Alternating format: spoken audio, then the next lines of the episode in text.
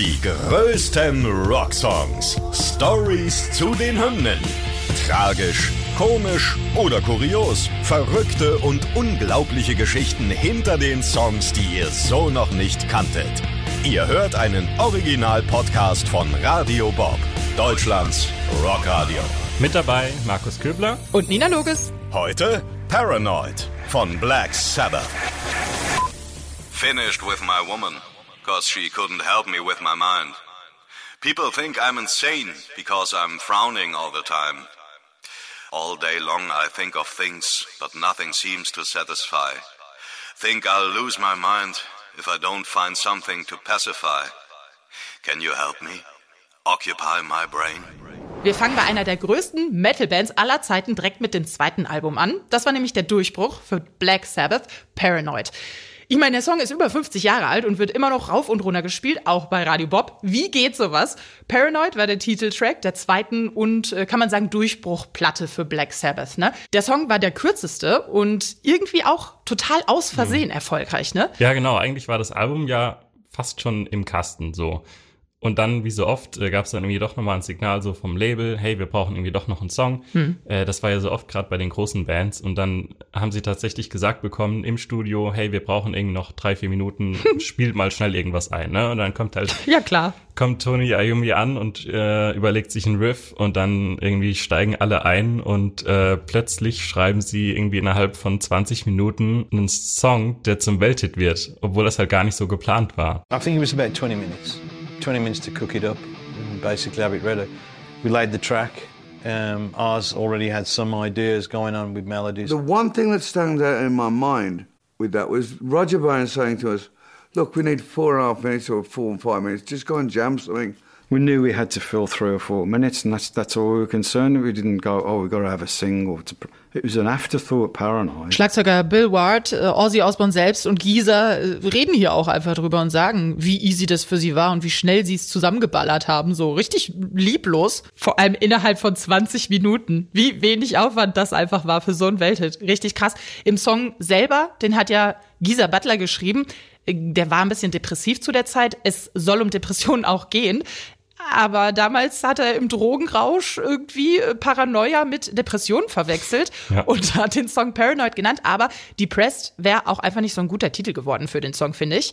Wenn man sich die Lyrics anguckt, finde ich, sieht man auch, dass es in 20 Minuten entstanden ist, weil es sind vielleicht die kürzesten Lyrics aller Zeiten. Und ich finde richtig krass, der erste Satz ist ja direkt, ich habe meine Frau verlassen, weil die konnte mir nicht helfen mit meiner wirren Seele. Finde ich ganz schön frech, dass er seine Frau dafür verantwortlich macht, ihm zu helfen mit seiner Paranoia bzw. Depression. Ja, mega. Das klingt auch fast schon so richtig nach so einer Weed-Depression, das kann man sich richtig vorstellen. Hm. Der Text ist echt interessant und es gibt ja, es ist kein richtiger so Strophe, Chorus, Strophe, Solo-Aufbau, sondern man hat erst eine lange Strophe, dann kommt so eine Art Refrain, diese Zeile eben, can you help me occupy my brain, so, und dann, wow, yeah. So, das ist halt der Refrain, das ist, hm eigentlich nichtssagend, aber na gut, auf das Thema wiederum drückt er da ja so seine Hilflosigkeit aus, ne, dass er nicht mal selbst sein, ja. sein, sein wirres Gehirn im, im Griff hat, sozusagen. Und dann beschreibt er eben nochmal in der zweiten und dritten Strophe, was alles so schief läuft und wie unglücklich er ist. Und am Schluss äh, schließt er fast so damit ab, dass es zu spät ist. I tell you to enjoy life, I wish I could, but it's too late. Das ist echt ganz schön tragisch, aber das ist ja oft mhm. so bei den größten Songs, die die größten Hits geworden sind, da geht es ja. eigentlich um so richtig grimme, traurige Sachen die werden da beackert. Ja, mega. Ich glaube auch mit diesem Can you help me occupy my brain, das kann jeder so ein bisschen nachfühlen, der schon mal so einen nervösen Moment hatte, eine Panikattacke oder so. Da will man ja einfach bloß irgendwas anderes im Hirn haben ja. als äh, diesen Moment. Deswegen, da, das fühle ich schon sehr. Ich muss aber sagen, bevor wir uns so intensiv damit beschäftigt haben, habe ich noch nie darüber nachgedacht, worum es in diesem Song geht. Er hat das ja auch in seiner Jugend echt krass erlebt, hat mit Depressionen zu kämpfen gehabt und hatte aber niemand, an den er sich wenden kann und hat es eben dadurch dann in den Texten verarbeitet, was ja auch vielen Musikern so geht und ähm, dadurch entstehen wahrscheinlich auch so krasse mhm. Texte. Musik als Therapie. Absolut. Was ich auch skurril und interessant finde, ist, dass Tony Iommi vom Erfolg so ein bisschen überrascht war. Ich glaube, alle waren ein bisschen überrascht. Und er war sogar ein bisschen beleidigt, ne? Ja, er hat sich irgendwie fast schon davon angegriffen gefühlt, dass dieser Song so erfolgreich war und eben die anderen nicht, weil er hat mal gesagt in einem Interview, dass es irgendwie zum Verzweifeln ist, dass sie so viel Energie und musikalisches Talent in längere Songs stecken und dann kommst du da um die Ecke, schreibst einen Song in 20 Minuten und steckst kaum Energie rein und dann wird es einfach so die erfolgreichste Single der Band, so ever. Ja, kann man negativ sehen, könnte man aber auch positiv sehen, dass sie einfach solche Genies waren, dass sie gar nicht viel Arbeit da reinstecken mussten. So kann man sehen. Ich finde es auch immer richtig krass zu sehen, dass Metal-Bands damals so um 1970 rum einfach bei Top of the Pops aufgetreten mhm. sind, wenn die in den Charts durchgestartet sind, weil es halt sonst ja einfach nichts gab, ne? So war das ja auch bei Black Sabbath. Die sind mit Paranoid tatsächlich bei Top of the Pops gewesen. Und na klar, durch das erfolgreiche zweite Album gab es auch eine fette Tour durch Amerika. Ja, das hat dann die Karriere so richtig gestartet. Aber nicht nur für Black Sabbath, die haben ja tatsächlich mit dem Album echt so einen so einen Meilenstein hingelegt und die galten danach wirklich als Metal-Pioniere. Die haben ja das Genre auch, ja, geprägt, wenn nicht sogar gestartet. Da gibt's ja viele Theorien, ob das jetzt schon mit Led Zeppelin oder die Purple losging. Aber also dieses Album ist echt, glaube ich, für viele so der Grundstein für die Entwicklung des Heavy Metal. Any heavy rock band that I worked with after Sabbath all were influenced by them. Das hat Tontechniker Tom Allen über Sabbath gesagt. Der Produzent hat schon mit Judas Priest, Led Zeppelin und allen Größen zusammengearbeitet und war eben auch beteiligt am Erfolg von Black Sabbaths Paranoid.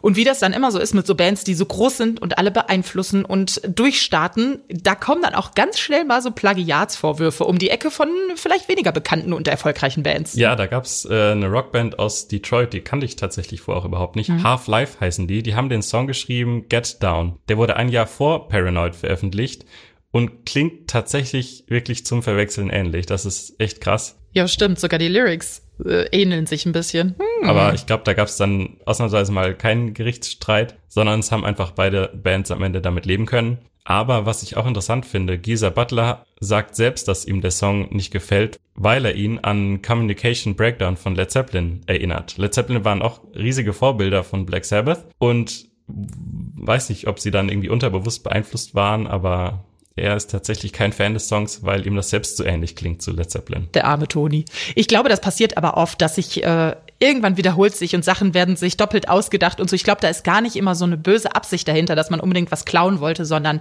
das wiederholt sich halt einfach im Laufe der Zeit. Ja. Glaube ich. Vermutlich. Äh, hoffe ich. Aber selbst diese kleinen Plagiatsvorwürfe haben den Erfolg keinen Abbruch getan. Mittlerweile ist der Song schon so Mainstream geworden und mit Black Sabbath verbunden, dass sie ihn sogar, und jetzt haltet euch fest, beim 50-jährigen Thronjubiläum der Queen gespielt haben. Ozzy Osbourne, Tony Iommi waren da und am Schlagzeug einfach Phil Collins. Also so eine Jubiläumsband kriegt, glaube ich, sonst niemand zum 50. weiß ich nicht, Firmenjubiläum. Absolutes Supergroup. Die größten Rocksongs. Stories zu den Hymnen. Ihr wollt mehr davon? Bekommt ihr jederzeit in der MyBob-App und überall, wo es Podcasts gibt. Und die geballte Ladung an Rocksongs gibt's nonstop in den über 40 Rockstreams, in der App und auf radiobob.de. Radio Bob. Deutschlands Rockradio.